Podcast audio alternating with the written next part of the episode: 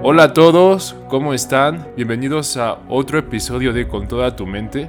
Yo soy Ángel y en este episodio vamos a estar hablando de un tema que a mí me gusta mucho porque es una de las razones por las cuales estoy estudiando neurociencias y es precisamente el gran misterio en esta rama de la ciencia, la conciencia o la mente consciente, como la concebimos en la ciencia y en la filosofía.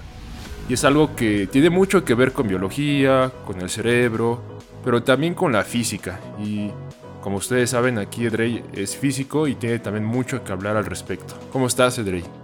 Hola Ángel, bien, bien, gracias. Gracias a todos también los que nos están escuchando. Y, y sí, la verdad es que esto, este tema de la conciencia es algo que, o sea, es algo que hay que tratar con cuidado. y pues vamos a, a tratar de hacerlo en este episodio. Vamos a hablar de, posturas acerca de, la conciencia desde el punto de vista científico, pero ya saben, también desde el punto de vista bíblico, desde nuestra fe. Eh, hay cosas que decir al respecto y, muchas cosas que, no sé, Ángel, a ti cómo, cómo te parezca, pero hay muchas cosas que en la Biblia son tan sencillas, la respuesta es tan clara, tan evidente, y como que de repente en la ciencia uno se enrolla, ¿no? Y digo, lo, entiendo porque, porque en la Biblia encuentras cosas que aceptas por fe y porque crees que la palabra, que, la Biblia es la palabra de Dios y, lo, y acepta las cosas que, que, dice la Biblia y ya, no hay más.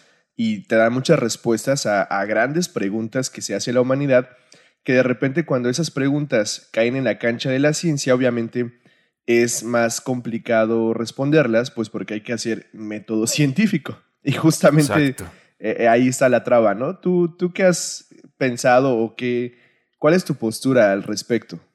Sí, hermano, eh, pienso muy similar, o sea, es un problema que ocurre con la mente, con Dios, con estos fenómenos que sabemos que están ahí, que existen, pero que no podemos abordarlo científicamente porque el método científico tiene sus límites claramente. Entonces, yo creo que la mente y la conciencia en general es un fenómeno muy similar a, por ejemplo, a la cuestión de Dios en cuanto a que nuestros métodos, nuestras técnicas en la ciencia no nos permiten cuantificarlo o manipularlo, tenerlo en la mano, digamos, para saber cómo funciona para poder predecirlo y hacer modelos de ese fenómeno. Ajá. Sí. Entonces, eh, sí, o sea, yo creo que, o sea, de una vez te digo, para mí en la ciencia no tenemos ninguna prueba eh, objetiva y directa que nos diga que la conciencia existe o es como la concebimos en, nuestro, en nuestra introspección, pero sí creo que tenemos evidencias indirectas que nos apuntan, sin llevarnos hasta allá, nos apuntan a la conclusión de que sí existe. A ver, pero nada más para antes de empezar toda esta discusión que vamos a tener, que va a estar interesante. Ajá. Eh, Ángel, ¿qué es la conciencia? Cómo, cómo, la mm. definirías tú en palabras, eh, en palabras, pues ya sabes, ¿no? Un poquito no tan técnico para que yo pueda entender. Claro. Eh, la conciencia es, bueno, para mí, en mi humilde opinión y definición, es eh, esa experiencia que uno tiene eh, de que algo forma parte de ti y hay una relación, digamos, sujeto-objeto con elementos que no son materiales. O sea, en tu mente tú tienes relación con tus emociones, con tus pensamientos, con ideas, pero hasta cierto punto sabes que son parte de ti y a la vez tienes relación directa con ellos. Entonces es como una experiencia, digamos, en el tiempo que va más allá de lo material y este, vaya, es lo mejor que puedo decir, o sea, yo no creo que ni siquiera haya palabras para definir toda la extensión de qué es conciencia. Eh, puede decirte definiciones de libros de texto de neurociencias eh, o de filosofía, pero para mí eso es como lo más eh, lo que mejor se, asemeja, digamos, para mí en cómo yo experimento, eh, pues, mi, conciencia, o sea, mi mente, pues. Sí, sí, de, hecho, eh, creo que nada más para los que nos estén escuchando, y que escuchan esta palabra de conciencia, que es una palabra que está muy en nuestro vocabulario, pero que pocas veces nos cuestionamos como a qué se refiere la tener conciencia o, la mente consciente, como lo dices. Y, y sí, creo que, creo que eh, una manera muy clara de entenderlo sería justamente lo que dices. A ver, allá afuera existe el mundo real y el mundo real está compuesto de átomos, de radiación que interacciona con esos átomos y, que, genera eh, estructuras cada vez más complejas y más complejas y más grandes. Y, el mundo está hecho de, eso, ¿no? De átomos, de energía, de radiación y ya, pero nuestra mente consciente es la que traduce esa realidad y nos, y nos genera y nos crea en nuestra, en, nuestra mente eh, una interpretación de ese mundo físico real que estamos viviendo.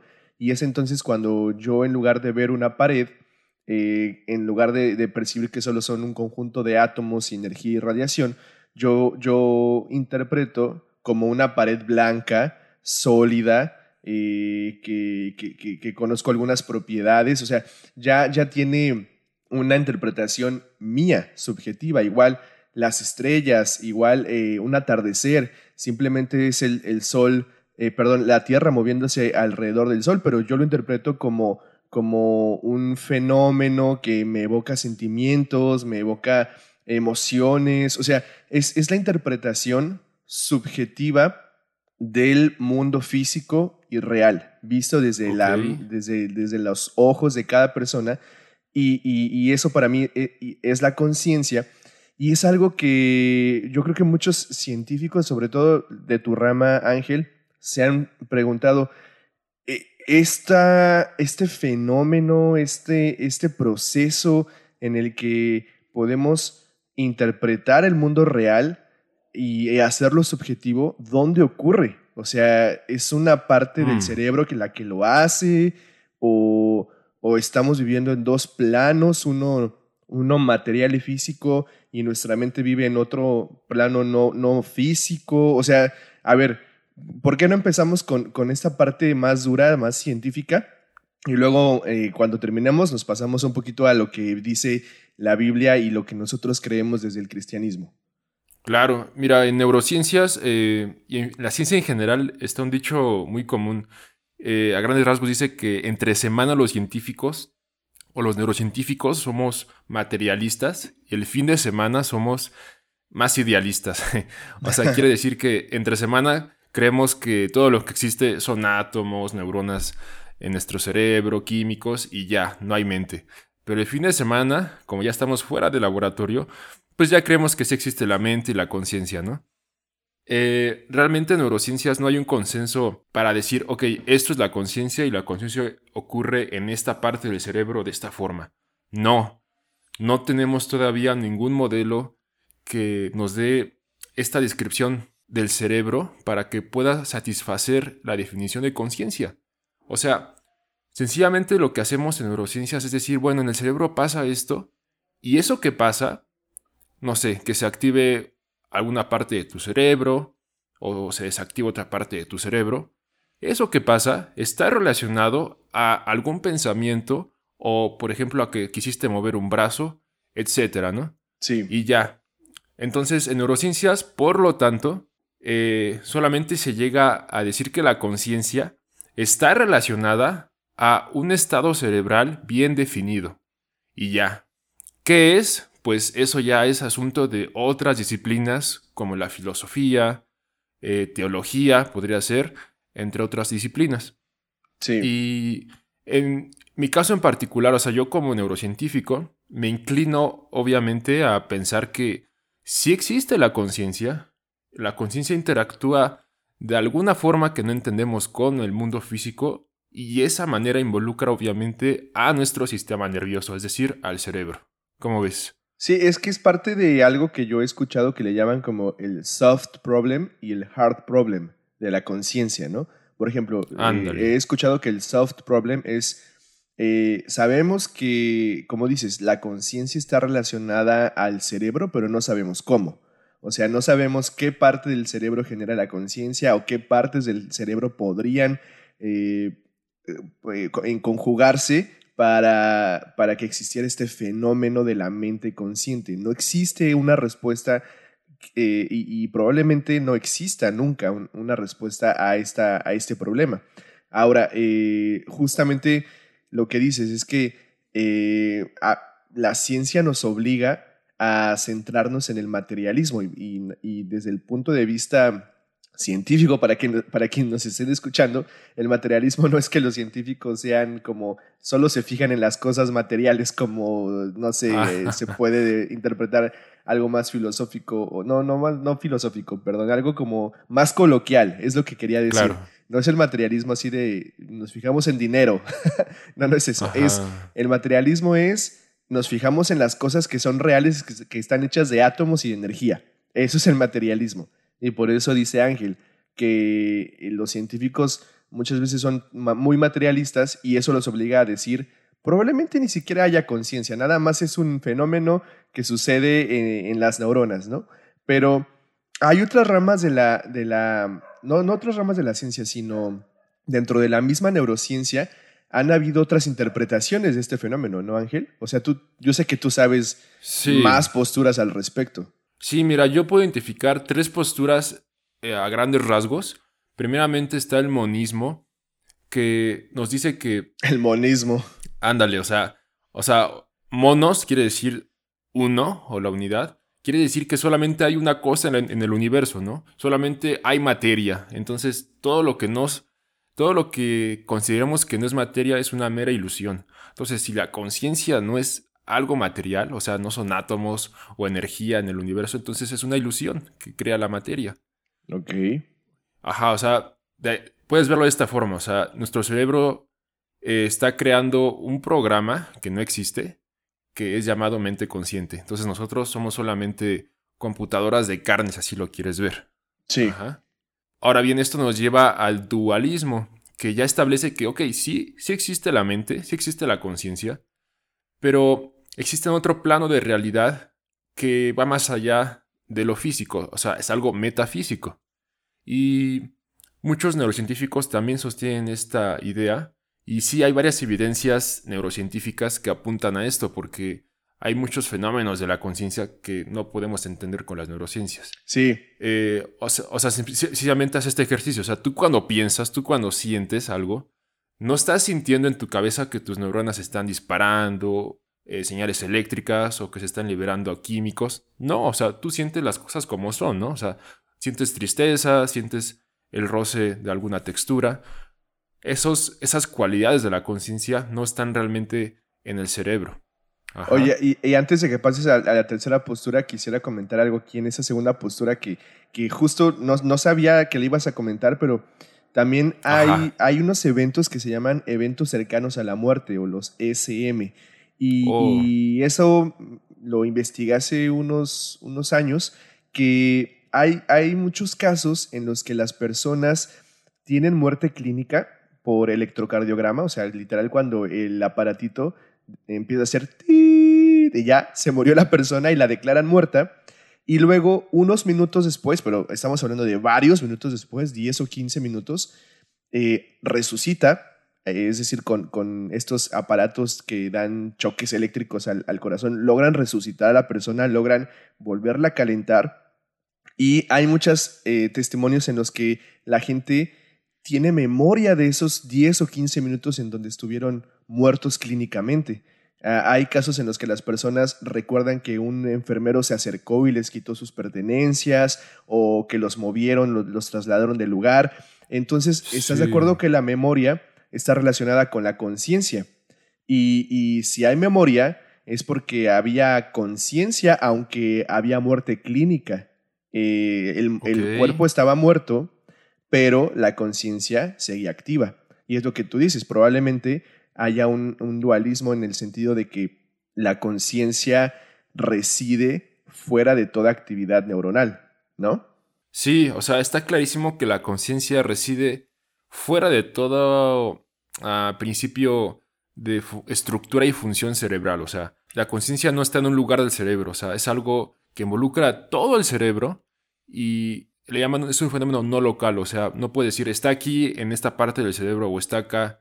No, es algo que emerge, por así decirlo, cuando tu cerebro funciona bien. Sí, de acuerdo. Y esto que mencionas de las experiencias cercanas a la muerte, sí, o sea, hay toda una rama de, neurocientíficos que, eh, que sí está inclinado a este conjunto de interpretaciones. Le llaman disciplinas o ciencias no éticas. Eh, no sé si has escuchado de ese Dre, pero sí. sí, o sea, tratan de, de ver cómo pues, la conciencia puede, o sea, no solo existe, sino cómo realmente interactúa con el mundo físico, ¿no? Y es todo un rollo que yo creo que tú también has de saber algo de física, ¿no? O sea, al final, si existe la conciencia, pues bueno, o sea, cómo debería interactuar con este mundo físico hecho de materia y energía, ¿no? Sí, y, creo que, o sea, ahorita la tercera postura me imagino que tiene que ver mucho con física, ¿no? A ver, si quieres tú lánzala y ahí yo comento algo. Sí, mira, esto nos lleva a la postura de que, ok, eh, sí hay conciencia,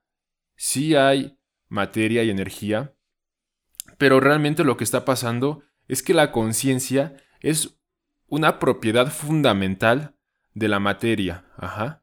Así como la materia puede tener, eh, tú sabes, carga o cierta, no sé, spin, no, sé cómo están sus propiedades de la materia aparte de la carga. Sí, carga, este color, spin, sabor. Todo.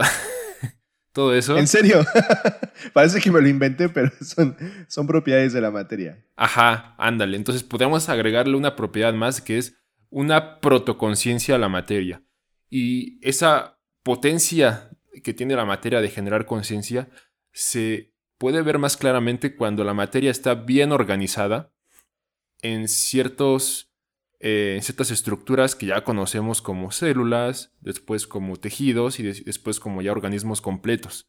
Entonces, cuando la materia llega a tener cierta configuración, como nuestros cuerpos, como eh, seres vivos, entonces ya, ahí la materia, ¡pum!, expresa esa potencia de conciencia que tenía. Y esta postura la sostiene un científico muy famoso que es Roger Penrose, eh, con una teoría que él plantea muy, este, muy audaz, honestamente, eh, yo siento que su teoría tienes, como cualquier teoría, debilidades y fortalezas, pero eso sostiene esto, o sea, sostiene que la materia, pues realmente sí está generando la conciencia, pero esto no le resta realidad a la conciencia, sino que sí existe, es importante, pero al final de cuentas sigue dependiendo de la materia, o sea, es, es lo que no me gusta a mí esta teoría. Y... Sí, pues así está. ¿Es lo que no te gusta o lo que sí te gusta? No, no, no, lo que no me gusta. O sea, al final es como un, es como un materialismo más suavizado, o sea, para inyectarlo más a los que. Eh, a los que sean dualistas, pues. Es, como un materialismo extendido, un poquito a lo mejor eh, como un híbrido entre materialismo y dualismo, ¿no? Sí. Sí, sí, sí. Y, y, fíjate que, ah, digo, Roger Penrose, para quienes no lo han escuchado nunca, fue uno de los em, sinodales de la maestría de Stephen Hawking. O sea, estamos hablando de un científico eh, importantísimo, uno de los más importantes de nuestra época. Y, este, y, bueno, él se ha atrevido a lanzar esta teoría de la, de la conciencia que tiene que ver con la mecánica cuántica. Y aquí esto me gusta mucho, Ángel, y, no sé si recuerdas todas esas pláticas que hemos tenido acerca de la, de la física y la, la neurociencia y cómo se, se, se, juntan en, en, la parte de la mecánica cuántica. Y nada más ah, eh, comento rápido que eh, Roger Penrose en, en, esta teoría utiliza un término, un, un fenómeno más bien, eh, que, que, se da en la mecánica cuántica, que es el, el, la superposición cuántica. Y, y, y, solamente lo explico así de manera muy, muy sencilla. Nosotros estamos acostumbrados a que un cuerpo ocupa un punto del espacio en un punto del tiempo. No, dos cuerpos no pueden ocupar el mismo espacio al mismo tiempo. Es como una pelota. Una pelota no puede estar en el mismo lugar que esta otra pelota. O está al lado, o está arriba, o está por debajo, pero no en el mismo lugar.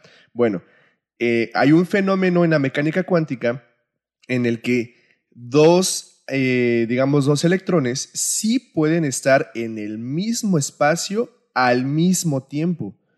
No, no están uno encima de otro, uno dentro de otro. No, no, no. Ocupan el mismo espacio al mismo tiempo. Eso se llama superposición cuántica.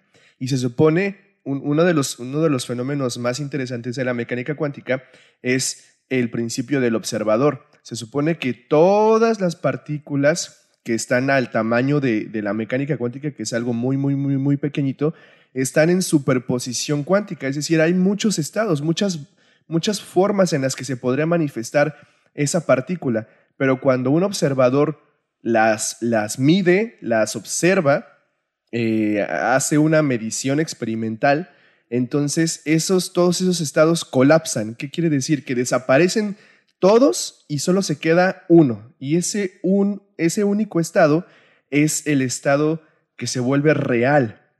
Y todos los demás estados que estaban en superposición desaparecen. Pero cuando el observador no está viendo, quiere decir que todos esos estados son reales, o sea, existen, porque, porque las matemáticas lo, lo, confirman, pero únicamente cuando el observador mide la partícula, entonces todos esos estados desaparecen y se queda un único estado.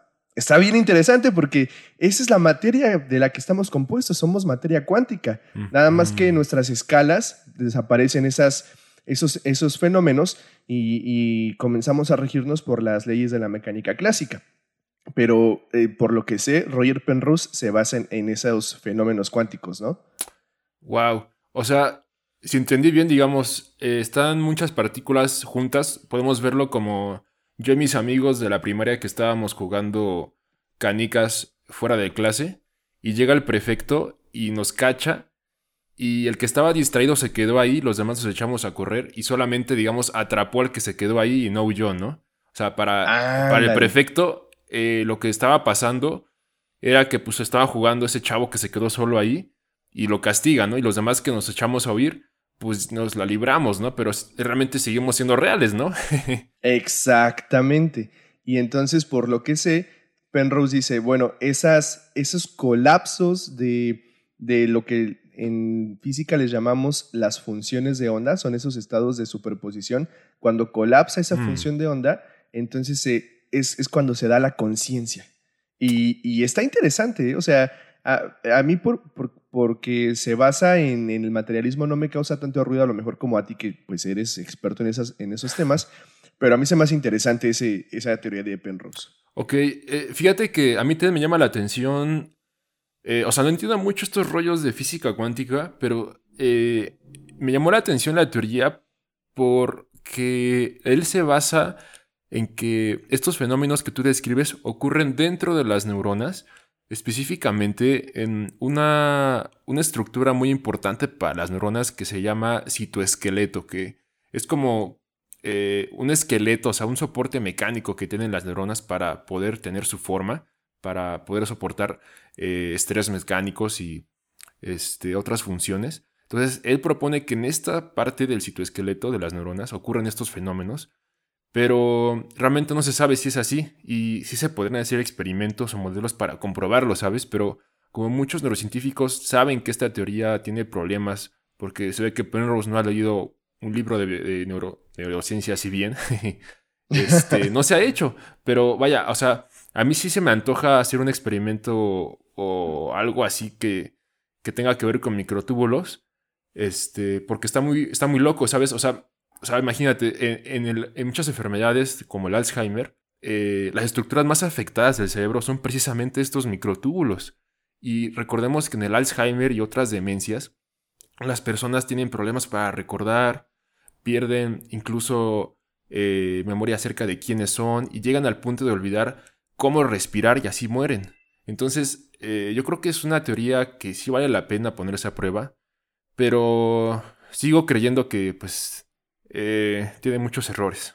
Sí. No, y además eh, que el, ponerse a prueba es bien complicado por todo lo que dices y por otra razón más, que estos experimentos, por las condiciones de, que necesita la mecánica cuántica, solo se podrían hacer en temperaturas cercanas a los menos 270 grados. O sea, eh, cercanos al cero absoluto, pero, pero no, o sea, es casi, es prácticamente imposible hacerlo comprobarlo y se queda en una teoría interesante, pero teoría al final de cuentas. Claro. Oye, Dre, pero a ver. O sea, podemos estar de acuerdo que la ciencia sí ofrece recursos para decir que sí existe la conciencia, que tiene que ver con el mundo físico, y en general pues es importante, ¿no? Pero ahora eh, me gustaría que habláramos de qué dice la Biblia acerca de este tema de la mente consciente. O sea, yo considero que es muy claro que la Biblia dice claramente que sí, o sea, existe un plano de realidad metafísico, ahí está eh, rollos acá espirituales, sí existe eh, el alma, que también se menciona. Eh, ¿Tú qué piensas, Edri, de todo esto? Sí, fíjate que no es por no, restarle importancia a lo que dice la Biblia, más bien es porque la Biblia es muy clara al respecto y no hay muchas dudas de, de qué, de, la conciencia y de lo que habla de la conciencia. Porque dice eh, Génesis que Dios nos creó a su imagen y semejanza. Y evidentemente Dios es, es, un, es un ser, es una persona con una mente consciente. Entonces, si nos hizo a su imagen y semejanza, mm. automáticamente tenemos conciencia. Y además nos dio, dice, aliento de vida. Y si Dios nos da ese, esa vida, nos hizo conscientes de nuestra propia vida. Y por último, mi, último eh, argumento para decir la conciencia es real y no está en este plano, es que es el apocalipsis, porque dice que habrá un momento en el que todos pues dejemos este, este plano físico, pero cuando, cuando estemos en el plano espiritual, tendremos memoria de nuestros hechos en esta vida, en esta tierra. Y si hay una memoria de lo que hicimos en el plano físico, eh, en este plano real, y lo vamos a recordar en el plano no físico y espiritual, quiere decir que, vamos, que nuestra conciencia no, no habita en nuestro cuerpo físico. Entonces habita en otro plano. Eh, por, por esas razones, para mí es claro que la, conciencia eh, obviamente es real, no es física, no se da en el cerebro y, habita en un, plano completamente eh, espiritual también.